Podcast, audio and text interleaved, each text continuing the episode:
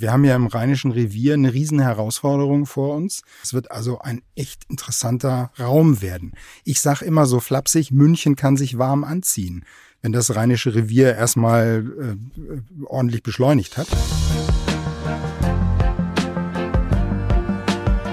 Hallo und herzlich willkommen zu Reviergeschichten, dein Podcast zum Rheinischen Revier. Mit Menschen, die etwas bewegen wollen in der Region, die anpacken, die in die Zukunft schauen.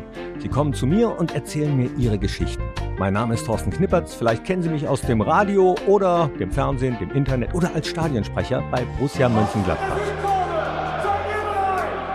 Was ist überhaupt das Rheinische Revier? Kann man ja auch nicht davon ausgehen, dass äh, das jeder weiß. Und was leben dort für Menschen? Was sind das für Menschen, die motiviert sind, diesen Strukturwandel voranzutreiben mit ihren Firmen, mit ihrer Energie? Und die lade ich mir immer in diesen Podcast ein.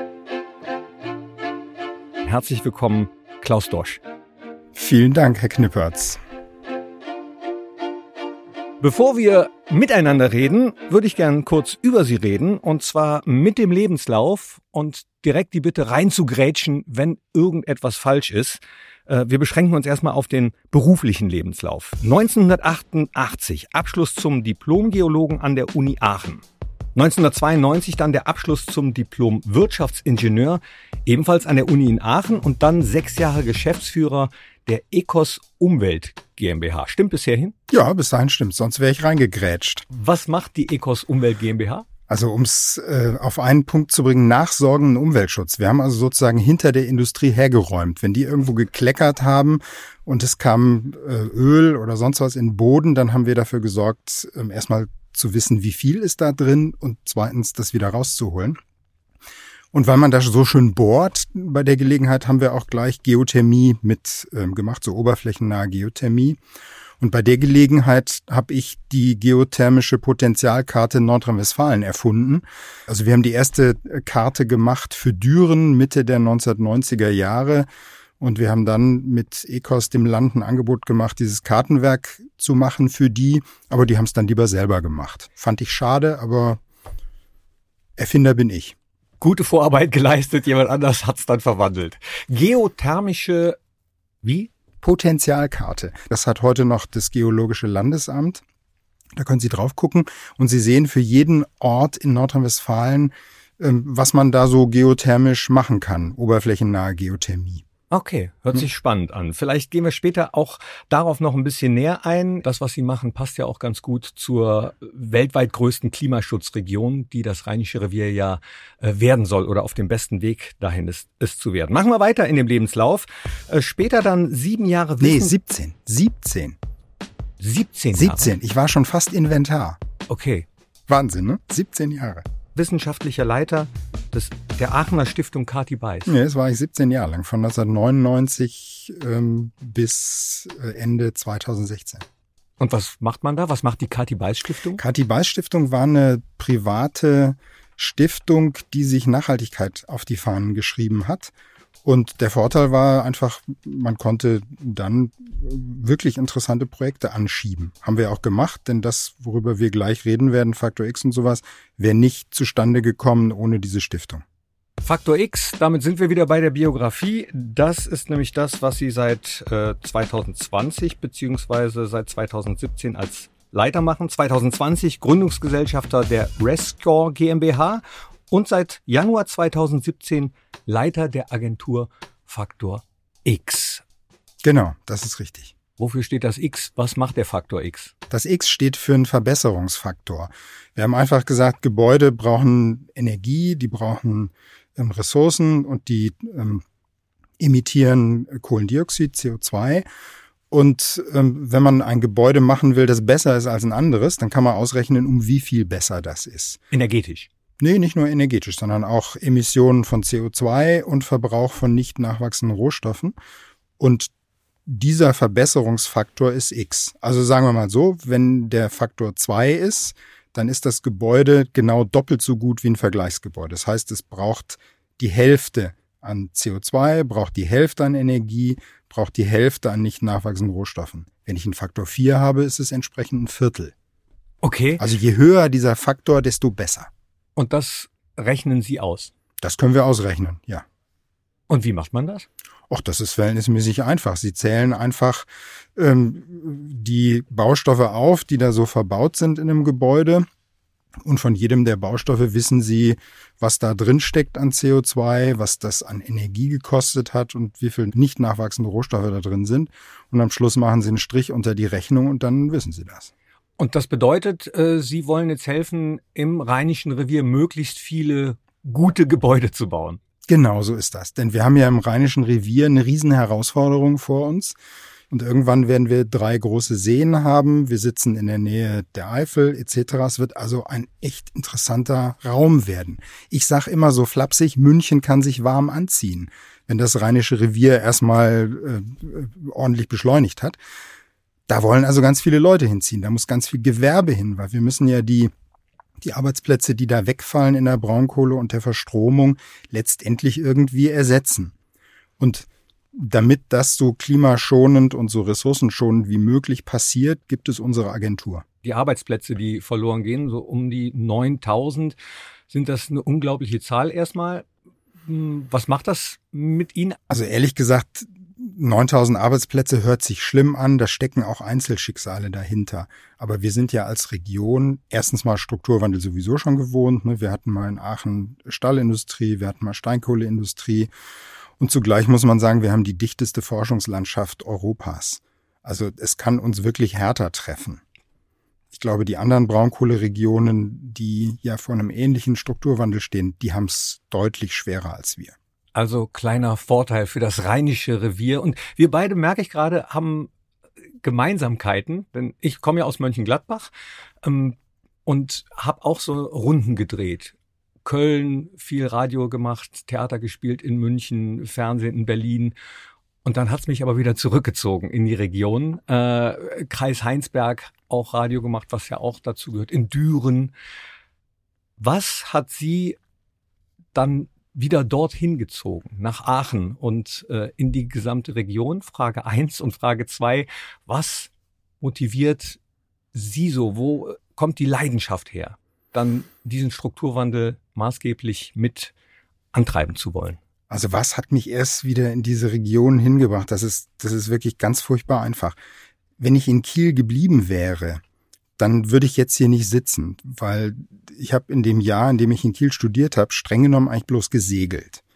Und ich oh, dann, das ist ja auch nicht so schlecht. Das ist nicht schlecht, das hat auch riesen Spaß gemacht, ähm, aber hat mich in meinem Studium nicht wirklich weitergebracht. Und ich habe dann gesagt, also wenn ich jemals fertig werden will, dann muss ich irgendwo hin, wo das Boot nicht so nah ist. Und ja, da bin ich nach Aachen gegangen und bin dann letztlich da hängen geblieben. Ja, die nächste Frage, warum warum reizt mich das so? Also ich muss ehrlich sagen, ich bin eigentlich schon seit der Schule so ein bisschen Öko-Fighter.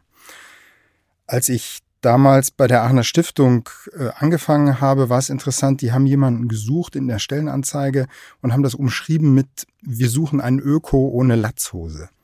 Und das beschreibt mich eigentlich ganz gut. Also ich bin schon auch irgendwo so ein bisschen ökologisch drauf, aber Latzhosen ziehe ich ganz sicher nicht an glaube noch nicht mal zum Lackieren. Und die Chance, die wir jetzt hier haben, ist natürlich wirklich ungeheuerlich. Nicht? Also wir haben hier eine Region, die ist geprägt von, von Energie, von einer heutzutage als nicht mehr so günstig angesehenen Energie, weil sie wahnsinnig viel CO2 in die Atmosphäre pustet, weil sie ganz große Löcher hinterlässt, mhm. weil sie das Grundwasser enorm beeinflusst. Und das, damit hören wir jetzt auf. Und wir können jetzt hier zeigen, wie man das grundlegend anders organisieren kann. Und diese Chance gibt es in Europa nirgendwo anders. Deswegen finde ich das so irre, hier arbeiten zu können.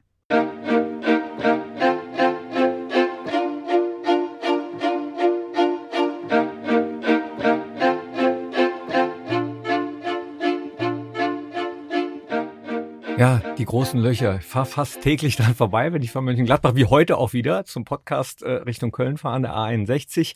Das sieht schon äh, imposant aus. Das ist so ein bisschen ja, spooky. Ich hätte es auch so ausgedrückt. Ja, auch wenn man nachts dort vorbeifährt, die Lichter da wie aus einem Science-Fiction-Film ja. eigentlich. Und das ist dann für Sie das Spannende, das neu mitzugestalten, weil da wird ja irgendwann wieder was anderes sein.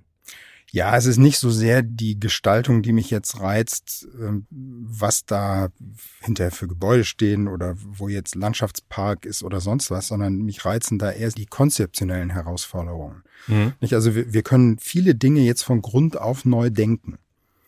Und wir haben dankenswerterweise jetzt auch eine Finanzierung für diese Geschichten, dass wir eben Dinge mal fundamental angehen können und nicht nur hier und da so ein paar Schräubchen drehen oder herumdoktoren.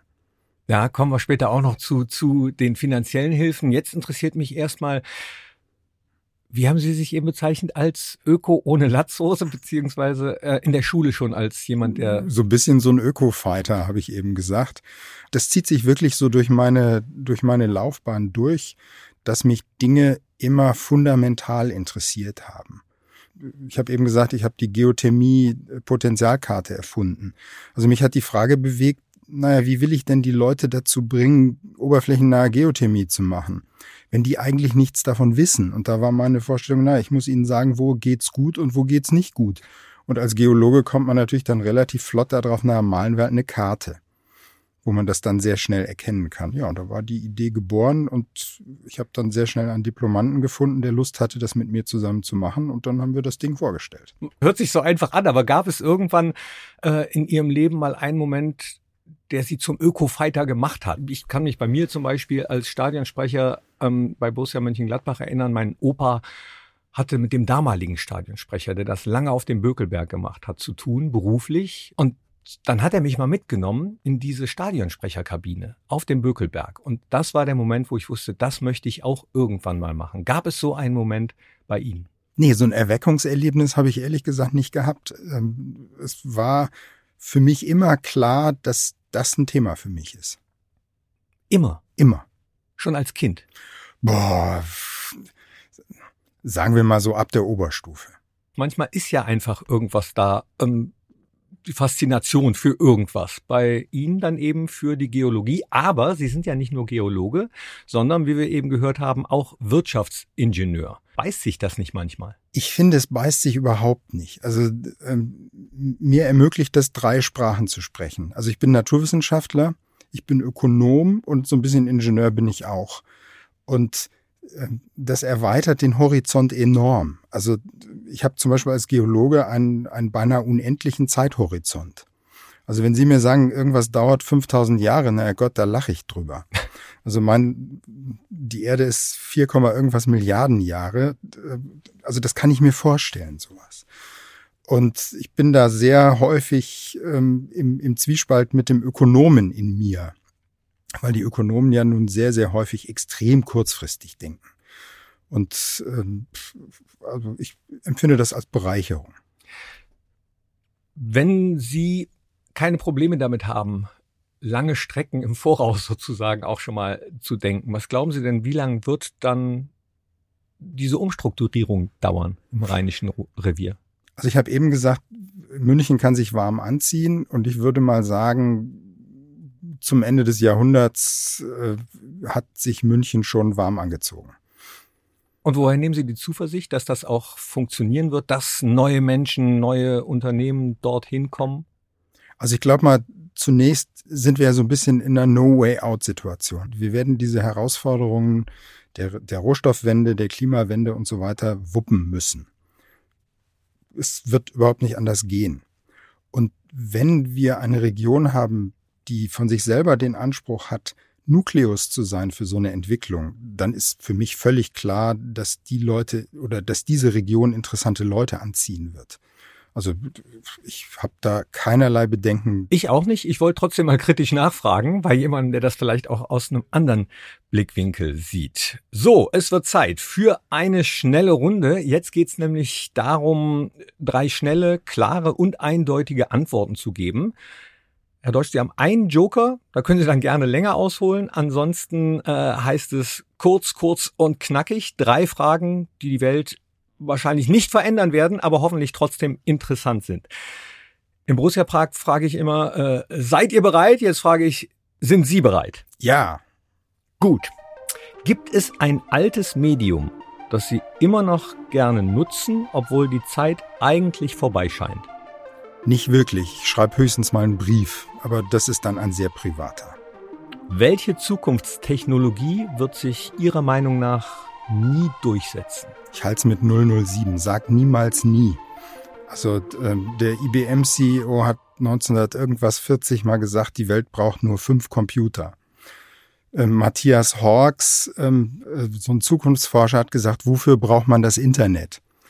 Der damalige CEO Steve Ballmer von Microsoft hat sich über das iPhone halbtot gelacht. Er hat gesagt, wer gibt 500 Mark für ein Telefon aus? Also, ich glaube, jede Zukunftstechnologie hat die Möglichkeit, sich durchzusetzen. Das war mein Joker. Ach so, ich wollte gerade sagen, da waren jetzt viele Zitate bei, das lasse ich als kurz noch durchgehen. Gibt es irgendwo auf der Welt ein Gebäude, von dem Sie sagen würden, das ist das perfekte Gebäude? Nein, gibt's nicht jedes Gebäude kann man irgendwo besser machen und an jedem Gebäude hat irgendjemand immer rumzumoppern. Aha. Ja, das war kurz.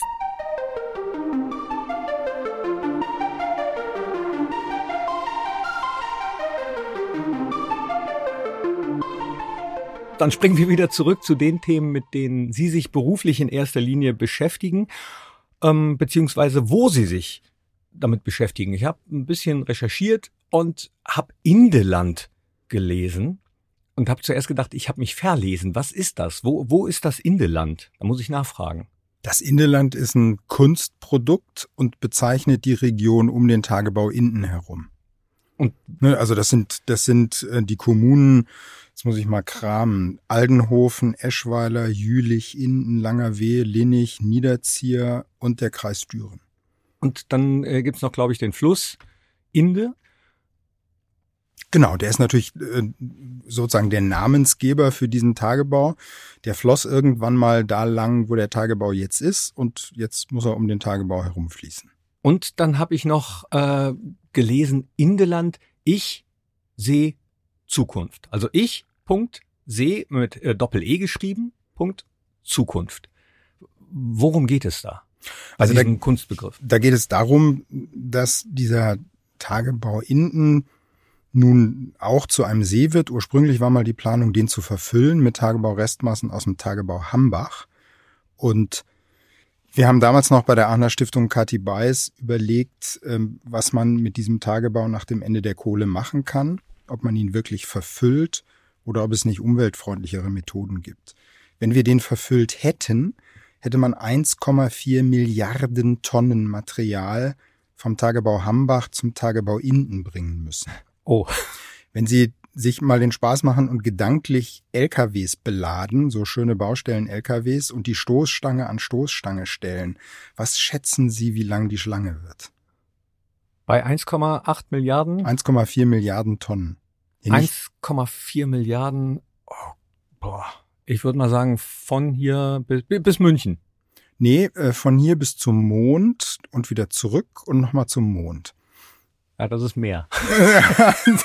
das zeigt, die hätten eine Doppelbandtrasse betrieben ähm, über ungefähr 20 Jahre lang und da das Zeugs von einem Tagebau zum anderen äh, transportiert mit Staubemissionen und so weiter und so weiter. Und dann kam die Idee auf, warum, wenn es zwei Seen gibt, kann man auch drei machen. Mhm.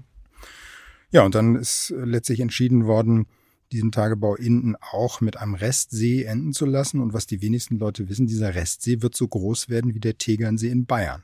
Also das ist schon äh, ein ordentlicher See. Weiß man da schon, wann? Also der Tagebau wird 2030 aufhören mhm. und dann werden die das Sümpfen einstellen. Also Sümpfen heißt Grundwasser abpumpen. Ja, und dann wird der sich befüllen, dieser Tagebau. Ne? Also das wird sicher auch 40 Jahre dauern, bis der voll ist. So lange? Ja, es wird schon dauern.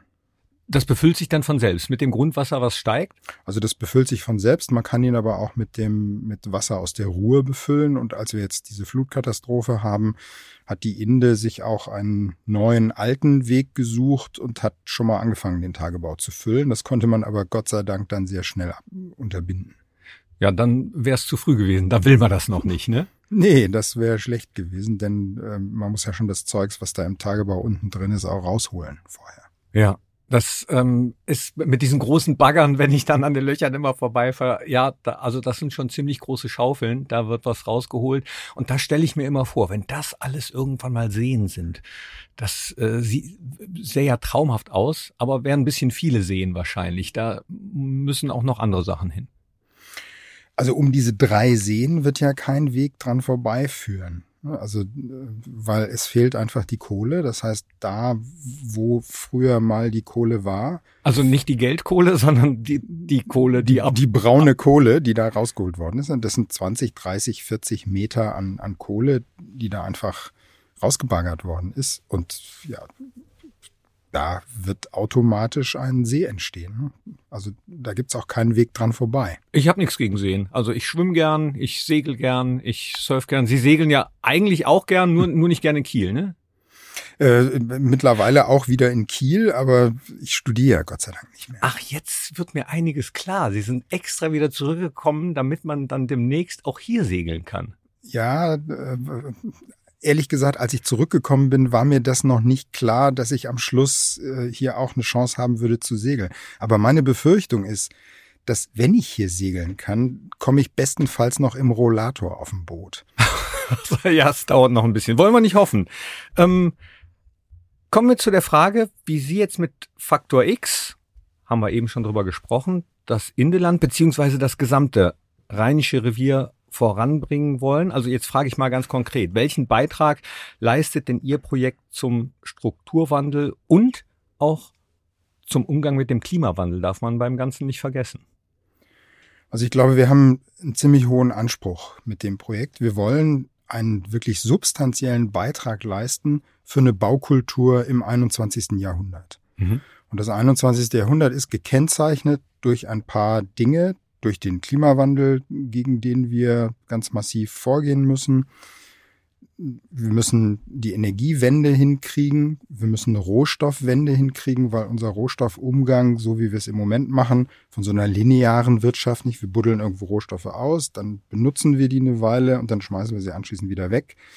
Und wir benutzen hauptsächlich ähm, nicht nachwachsende Rohstoffe. Wir müssen immer mehr nachwachsende Rohstoffe benutzen. Also diese Rohstoffwende, die, diese drei Wenden müssen passieren. Und das muss sich natürlich irgendwo in der Baukultur widerspiegeln. Hm. Aber wenn Sie sich ein bisschen mit dem Bauen beschäftigen, dann stellen Sie fest, so groß angekommen ist das noch nicht. Ja. Und das wollen wir ändern. Das ist sozusagen das übergeordnete Ziel unseres Projektes von Faktor X und nebenbei gesagt auch ähm, an der Firma Rescore die in Hamburg sitzt. Wir hätten uns eher kennenlernen sollen. Ich habe äh, vor einiger Zeit ein Haus umgebaut, aber fertig schon. So und ich weiß auch nicht, in, in, wie hoch der Faktor bei diesem Haus ist. Könnte ich denn jetzt als Privatperson auch zu Ihnen kommen und sagen, äh, ich hätte mein Haus gern um Faktor zwei oder vier, wie Sie eben gesagt haben, besser? Wenn das Haus einmal gebaut ist, dann ist der Drops ja weitgehend gelutscht. Mhm. Wenn Sie so eine Sanierung machen, dann können wir uns darüber unterhalten, wie Sie diese Sanierung möglichst ressourcenschonend hinkriegen. Aber das ist nichts im Vergleich dazu, was an Ressourcen ausgegeben wird, ähm, wenn Sie einen Neubau machen. Und wir sind halt hier in der Region, wo wir ganz, ganz viele Neubauten noch sehen werden, weil wir viele ähm, Gewerbeansiedlungen hinbekommen werden, eben wegen der Arbeitsplätze, die in der Kohle und in der Verstromung wegfallen und weil eben ganz viele Leute hier in diese Regionen kommen wollen. Also viele Kreise haben Wachstumsstrategien. Der Kreis Düren möchte wachsen von derzeit ungefähr 260.000 Leute auf 300.000 plus. Und die müssen irgendwo wohnen. Wir haben schon von Kohle gesprochen. Jetzt bleibe ich mal bei der finanziellen Kohle. Ähm, ist das denn, ist das bezahlbar? Beziehungsweise was muss sich ändern, damit Ressourcenschutz wirtschaftlicher wird als zum Beispiel die Abgrabung von Kies und Sand? Also offen gestanden ist es nicht teurer. Wenn Sie ein Haus bauen, was ressourcenschonend ist, dann muss das nicht teurer sein als ein Haus, was verschwenderisch mit Ressourcen umgeht. Ich habe gestern tatsächlich noch was ausgerechnet, ähm, weil ich mich über einen Ratsantrag der Stadt Aachen gewundert habe. Und ähm, da habe ich mal ausgerechnet, ein, ein Passivhaus, also ein Haus, was extrem wenig Energie verbraucht, in, in einer Bauweise, die hauptsächlich ähm, mit, mit Beton zu tun hat, mhm. gegengestellt gegen ein Gebäude, was jetzt ziemlich konventionell holzbasiert ist. Also gar nichts irgendwie super teures oder mundgeblasenes oder sowas. Also so richtig von der Stange halt. Ne? Und der Unterschied war irre. Allein bei diesem einen Gebäude 150 Tonnen CO2. Nur sozusagen in der Bausubstanz. Und das ist schon eine Menge. Ja, hört sich viel an. Das ist auch wirklich viel, ohne dass es teurer wäre. Ne? Also insofern der springende Punkt ist, wir achten da noch nicht drauf. Und deswegen bauen wir so, wie wir bauen. Wir müssen also ganz, ganz dringend dahin kommen, dass wir da genauso drauf achten, wie wir zum Beispiel einen Kühlschrank äh, mit einer Effizienzklasse A oder sowas kaufen. Kann man denn vielleicht Stellschrauben ein bisschen andrehen, um äh, die Ressourceneffizienz, den Klimaschutz zu erhöhen? kann man sicher. Also beim, beim Neubau muss man sagen, es ist total wichtig, erstmal weniger Zeugs zu verwenden. Nicht? Also äh, Beispiel Betondecke. Ja. Sie machen eine Betondecke und Ihr Statiker sagt, die muss 24 Zentimeter dick sein. Dann hat der Statiker zwar recht, aber er hat nicht überall recht. Weil die Betondecke muss nicht überall 24 Zentimeter sein, sondern es gibt Stellen, da braucht die das statisch. Aber wenn ich die Stellen, an denen das nicht notwendig ist, dünner mache oder Hohlräume reinmache oder sonst was, dann kann ich locker die Hälfte des Betons sparen, ohne dass ich in irgendeiner Weise die Stabilität des Gebäudes äh, beeinträchtigt hätte. Ich werde einfach effizienter in der, in der Nutzung der Rohstoffe. Die andere Geschichte ist, alles, was ich an mineralischen Rohstoffen habe, das ersetze ich idealerweise durch rezyklierte Rohstoffe. Also wenn ich irgendwo einen Sand brauche, dann muss das ja nicht unbedingt einer sein, den ich frisch aus einer Kiesgrube hole oder einer Sandgrube, sondern es könnte auch ein Sand sein, den ich aus einem Rezyklierprozess herausbekomme. Also völlig problemlos, kann man machen. Und die andere Geschichte ist, ersetze einfach nicht nachwachsende Rohstoffe durch nachwachsende Rohstoffe. So gibt's da ganz einfache Strategien eigentlich, die man nur anwenden muss. Genau, die man anwenden muss und ähm, wenn das gar nicht teurer ist, äh, dann gibt es eigentlich keinen Grund, das nicht so zu machen. Ne? Doch, es gibt einen ganz wunderbaren Grund und der heißt, äh, erstens, wo kommen wir denn dahin? Und zweitens, ähm, das haben wir noch nie so gemacht. Oh. Ne? Das sind die Gründe. Und wir haben jetzt Mittagspause. genau. Äh, sind das so die ähm, Ressentiments und die Hürden, mit denen Sie zu kämpfen haben? Absolut. Absolut. Also bei allen, also bei, bei den Bauherren, bei Investoren. Also es, es herrscht zum Beispiel das unausrottbare Vorurteil vor, dass massive Gebäude, also massiv gebaute Gebäude besser sind als Holzhäuser, als Häuser, die holzbasiert konstruiert sind. Ich meine, das sind, wir, wir reden ja nicht über irgendwelche Blockhäuser oder sowas, ne? Mhm. sondern wir reden über Häuser, die sich von außen gar nicht unterscheiden im Aussehen. Aber das eine ist halt eine holzbasierte Konstruktion und das andere ist eine äh, Konstruktion aus massiven mineralischen Baustoffen. Was tun Sie, was können Sie tun, um diese ähm, Denkweisen zu durchbrechen? Und zu sagen, das ist auch wichtig, äh, nicht nur für dich, der du jetzt äh, planst, ein Haus zu bauen, sondern vielleicht auch um ein bisschen größer zu denken, eben für die Region, für das Rheinische Revier. Wir kleben Etikett drauf. Wir, wir pappen einfach ein Etikett auf das Haus und da steht dann entweder drauf, das ist ein Faktor 2 oder ein Faktor 3 Gebäude oder ähm, es hat einen Resource Score von B oder sogar von A. Also ganz einfach. Indem wir klar sagen, wie gut ein Gebäude ist in Bezug auf die Energiewende, in Bezug auf die Klimawende und in Bezug auf die Rohstoffwende. Ja, braucht man ja manchmal, ne? dass man so ganz klare Signale sieht, ob es jetzt bei der Ernährung ist, mit, äh, da heißt es, glaube ich, Nutri-Score und Ampel und so. Ähm, macht es manchmal einfacher oder Energieklasse bei Fernsehern, bei Kühlschränken A bis F, dass man direkt weiß, ah, das ist gut, das ist schlecht. Und genau. bei Ihnen wäre das, äh, je höher der Faktor, desto besser das Gebäude? Das ist das, was wir mit Faktor X machen und mit Rest-Score haben wir genau den Nutri-Score für Gebäude gemacht.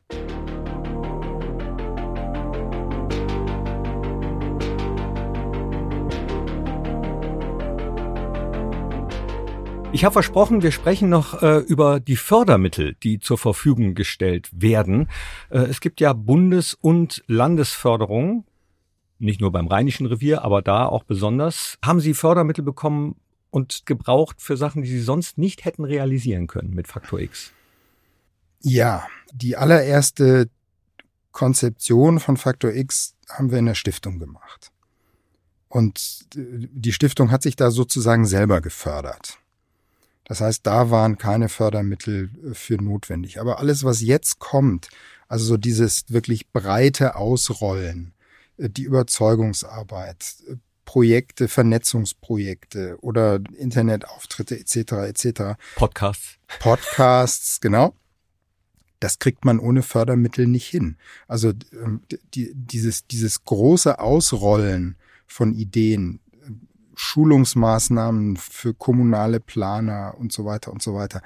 Da werden wir Fördergelder brauchen. Also einen Architekten muss ich nicht aus Fördergeldern schulen. Ne? Das sind selbsttragende äh, Projekte. Hm. Aber in dem Moment, äh, wo ich zehn Mitarbeiter einer Kommune schulen möchte, dann wird es nur funktionieren, äh, wenn das gefördert ist. Wünschen Sie sich denn von Seiten der Politik äh, noch was, um die Strategien und äh, die, die Umsetzung für Sie noch wirksamer zu gestalten? Ja, ich habe natürlich wie immer eine Wunschliste. Also keiner geht durch die Gegend, ohne irgendwie seinen heimlichen Wunschzettel in der Hosentasche zu haben. Also in dem Bauen sind es zwei, drei einfache Sachen. Es wäre unwahrscheinlich toll, wenn wir diese Anforderungen an Gebäude in in den Bebauungsplänen unterbringen könnten. Das können wir im Moment nicht. Das mhm. heißt also, wir können nicht in Bebauungsplan schreiben, da müssen jetzt mindestens Faktor drei Gebäude hin oder da müssen mindestens Gebäude mit einem Resource Score von C hin. Das sieht das Bundesbaugesetz im Moment noch nicht vor. Wir gehen dann so Krücken wie äh, wir schreiben es in die Kaufverträge der Grundstücke, weil das ist privatrechtlich und da kann man alles reinschreiben, was man möchte. Ähm, die andere, die andere Geschichte ist, wir sollten es endlich sein lassen mit der schönen Rechnerei. Also ich habe einen Betonhersteller gehabt, der hat ganz stolz gesagt, Herr Dosch, ich habe einen klimaneutralen Beton. Und ich habe dann gesagt, hey, wow, wie macht ihr das? Na, der sagt ja, wir fluten in Norddeutschland ein Moor. Und dabei wird so viel CO2 gebunden, da kriegen wir jetzt so viel CO2-Zertifikate, dass unser Beton klimaneutral ist. Hab ich gesagt, herzlichen Glückwunsch. Das ist genau das, was Quatsch ist, was wir nicht haben wollen. Ja. Diese Maßnahmen brauchen wir, um CO2 aus der Atmosphäre rauszuholen. Und da geht das überhaupt nicht, dass wir das verfrühstücken, dadurch, dass wir an der anderen Stelle CO2 wieder rausblasen. Also da haben wir Nullsummenspiel gemacht. Aber wir müssen diese Moorvernässung tatsächlich nutzen als ein Instrument, CO2 rauszuholen aus der Atmosphäre. Mhm. Das hört sich immer für mich ein bisschen nach Ablasshandel. Das ist es auch. ne? Ganz klar. So. Ähm, Gibt es noch andere Gesetze, die Ihrer Meinung nach dann geändert werden müssten oder Fördermöglichkeiten, die erweitert werden müssten? Ich glaube, wir müssen einfach viel mutiger werden. Also wir haben diese, diese Energieeffizienzgeschichte ja perfekt auf den Weg gebracht mit diesen Energieeffizienzklassen. Ich will jetzt nicht darüber lamentieren, dass die beim Auto ziemlich dämlich ist, aber immerhin haben wir sie hingebracht. Und genau sowas brauchen wir jetzt für Gebäude auch, aber eben auf die gesamten Ressourcen bezogen und vor allem nicht nur auf die Benutzungszeit des Gebäudes bezogen, sondern insgesamt, damit wir auch eben diese, diese gesamten äh, Ressourcen in Anspruch nahmen beim Bauen selbst mitkriegen. Wir mhm. gucken ja im Moment immer nur auf das Heizen. Also wir schauen uns an, ähm, wie viel Energie brauchen wir beim Heizen. Und dadurch, dass wir das nur optimieren, kommen da so Stilblüten raus wie Gebäude, die mal eben 150 Tonnen CO2 zu viel verbraten, als sie eigentlich müssten. In der Bauphase. In der Bauphase, genau. Ja, vergisst man dann manchmal, dass da ja auch schon einiges äh, bei rausgeht. Ne? Das meiste, das meiste. Also das Beispiel, was ich eben gesagt habe bei diesen Passivhäusern, da ist es so, dass drei Viertel des CO2s bereits in der Bauphase freigesetzt werden. Und ein Viertel des CO2s wird dann freigesetzt, sozusagen in 50 Jahre Benutzung des Hauses. Das liegt einfach daran, dass diese Häuser schon so unglaublich energiesparend sind. Wir haben ja demnächst viel Platz im Rheinischen Revier. Vielleicht kommt da noch das ein oder andere Stadion dazu. Ich bin überzeugt, dass es auch bei Stadien geht. Das würde allerdings voraussetzen, dass ähm, die Betonhersteller beginnen, ein paar Hausaufgaben zu machen. Ich, also man kann Beton auch anders machen, deutlich klimafreundlicher, und zwar wirklich klimafreundlicher und nicht nach Ablasshandel. Aber das muss ich dann eben durchsetzen. Dann habe ich zum Abschluss noch eine Frage an Sie. Was für eine Vision haben Sie für das Rheinische Revier der Zukunft? Wie sieht für Sie das Rheinische Revier 2030 oder 2040 aus? Mir kommt jetzt wieder da mein, mein Zeithorizont äh, so ein bisschen äh, in die Quere. Also ich fürchte, 2030 wird sich von 2021 noch nicht wirklich wesentlich unterscheiden. Weil die Tagebaue laufen dann vielleicht geradeaus. Also Inden liegt dann in den letzten Zügen. Ähm, was jetzt die neue Bundesregierung ähm, aus dem, aus dem Kohleausstieg macht, werden wir sehen. Ähm, aber da wird sich noch nicht so grandios viel getan haben. 2040 wird es anders sein. Die Kohle wird überall nicht mehr abgebaut werden. Die Seen beginnen sich tatsächlich dann auch zu füllen. Wir werden dann neue Industrien auf den Weg gebracht haben. Aber das ist dann immer noch nicht das Bild, was das End Bild ist, nicht? Also drei Seen, eine, eine ganz andere Landschaft, ganz andere Industrien, Riesentourismusgeschichten etc. etc. Also das glaube ich, da werden wir uns dann tatsächlich ähm, auf unsere Kinder und Enkel verlassen müssen. Jeden Abend, wenn ich ins Bett gehe, dann bete ich, dass ich reinkarnieren darf, so nach 2100 im Rheinischen Revier.